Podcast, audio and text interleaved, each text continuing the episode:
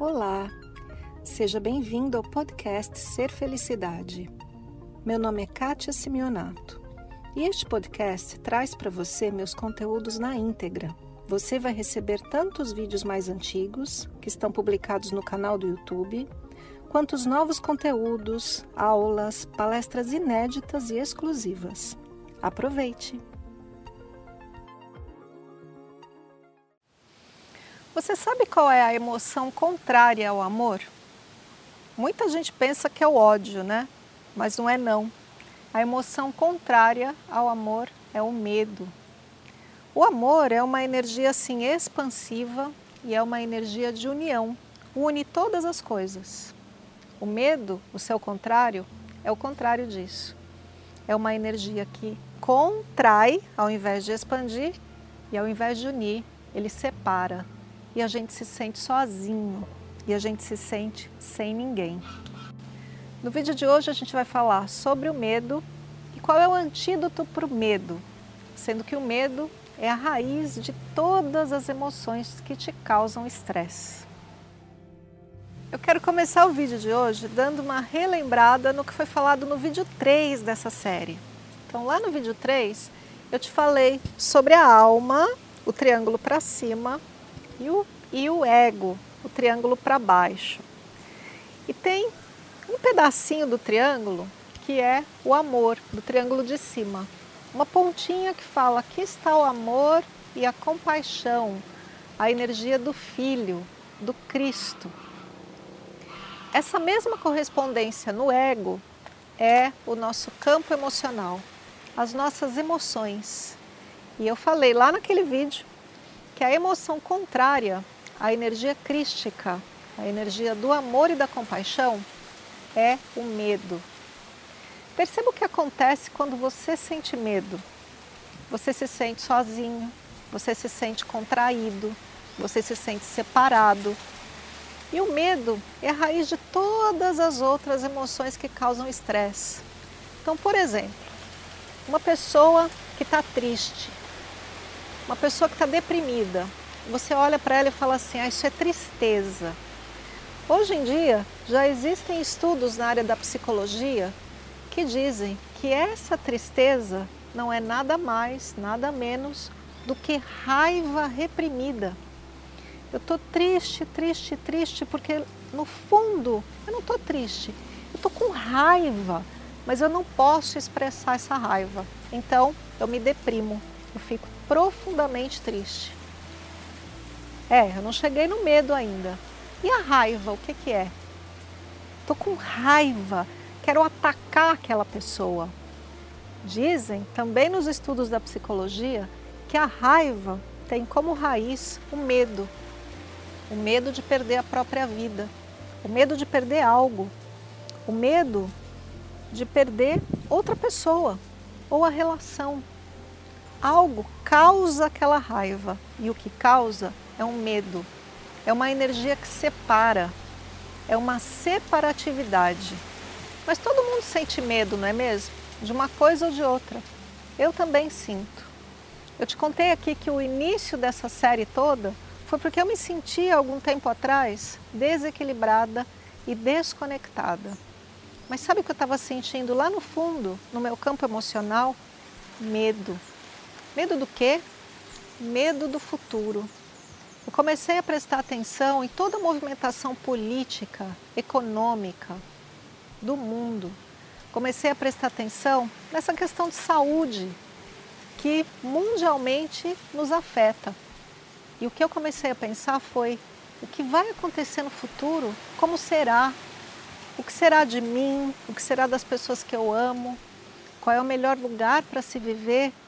E aí bateu aquela insegurança, mas o que tinha lá no fundo era medo.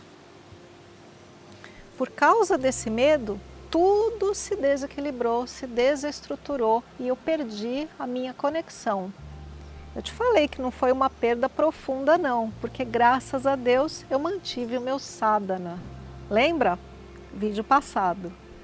A gente está fazendo esses vídeos aqui, um mais ou menos conectado com o outro. Então, se você perdeu algum vídeo da série, volta lá e assista para você entender tudo que a gente está tentando transmitir aqui na série. Mas vamos voltar para o medo. Em primeiro lugar, de onde que o medo veio? O medo não surge assim do nada, ele tem uma origem. O medo surge de uma história que a sua mente está te contando. É igualzinho filme de terror. Já assistiu filme de terror? Você põe lá o filme para passar e de repente o medo acontece. Por quê? Porque o espectador do filme de terror ele está prevendo que vai acontecer alguma coisa horrível, assustadora. A gente está acompanhando o filme e você sabe, ah, o monstro vai atacar a mocinha, ah, ali o Conde Drácula está na hora que ele vai atacar. Ou então, às vezes, é no susto, não é? Medo. Acontece que a nossa mente conta para nós o mesmo tipo de história. A minha mente conta. Nossa, o que será de nós no futuro? O que vai acontecer? E a economia mundial? E esse monte de gente doente morrendo? Meu Deus, e agora? Não é? Então, é o filme passando na sua cabeça que desperta a emoção de medo. Então, qual é a origem da questão? É o filme que passa na sua cabeça. Então, como é que a gente faz para desligar esse filme? trocar o filme de terror por outro tipo de filme mais aprazível, mais agradável, que traga emoções amorosas. A gente precisa parar de passar o filme na cabeça, não é? Uma coisa, aliás, várias coisas eu já falei aqui na nossa série, porque esse triângulo para cima tem uma correspondência com o triângulo para baixo. E a gente precisa equilibrar esses três elementos do triângulo para baixo, que são os elementos do ego, os elementos da pessoa que você é.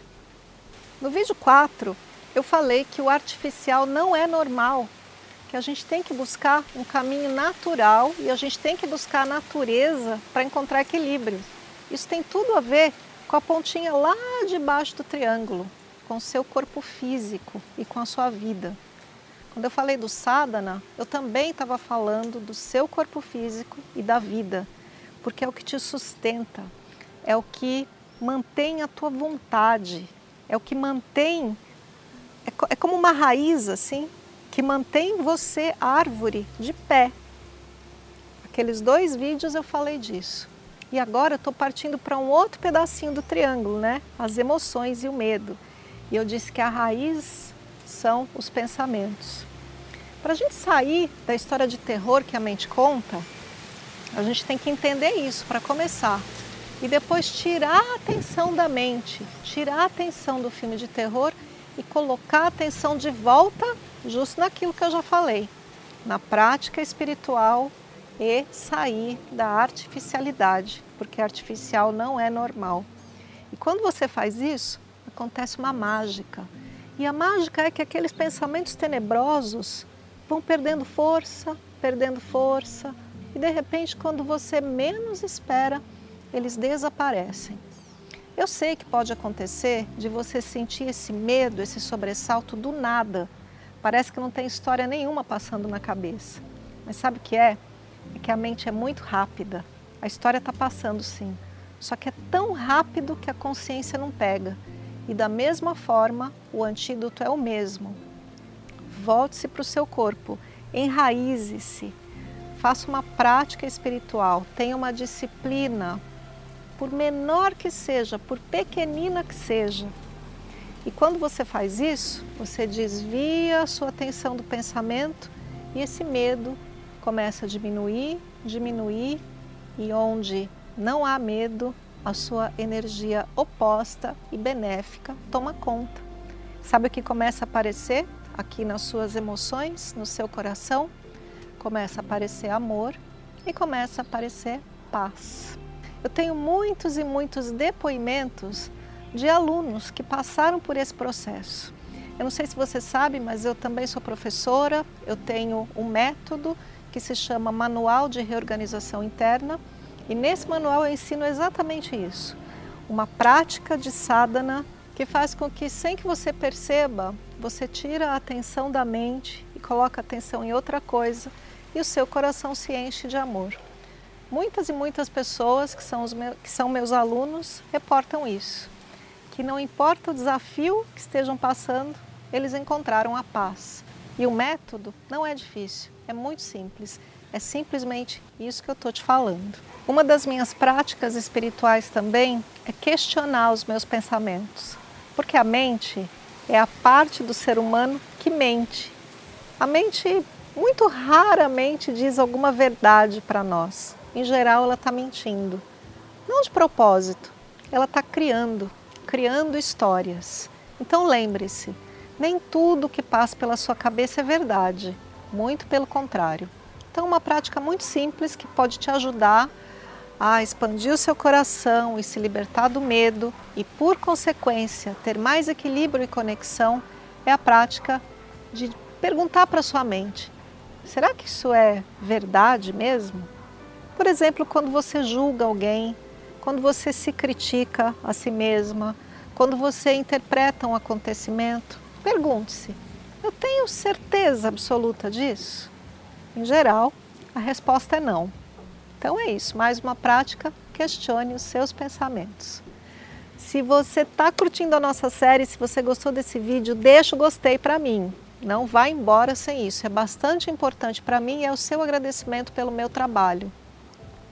Também vá aqui no descritivo do vídeo e veja todas as coisas que a gente tem lá. Tem um monte de coisa bacana. Esse mesmo vídeo tem podcast, então você pode fazer sua caminhada ouvindo a Kátia falando aí os vídeos todos, está tudo lá no Spotify. Então dá uma olhadinha no descritivo do vídeo e descubra tudo que está rolando no Ser Felicidade. E até o próximo vídeo. Um beijo. Esse foi mais o podcast Ser Felicidade. Espero que você tenha aproveitado.